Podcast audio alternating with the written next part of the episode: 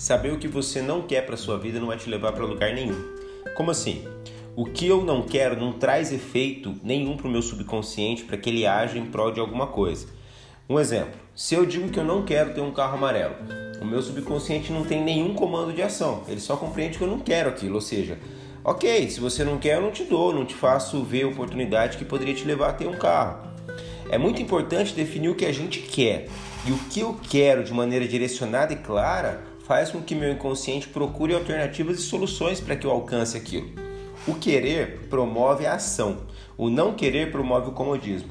Por isso que a gente vê um monte de gente infeliz, mas acomodada, porque não sabe o que quer e não tem força para mudar aquela situação.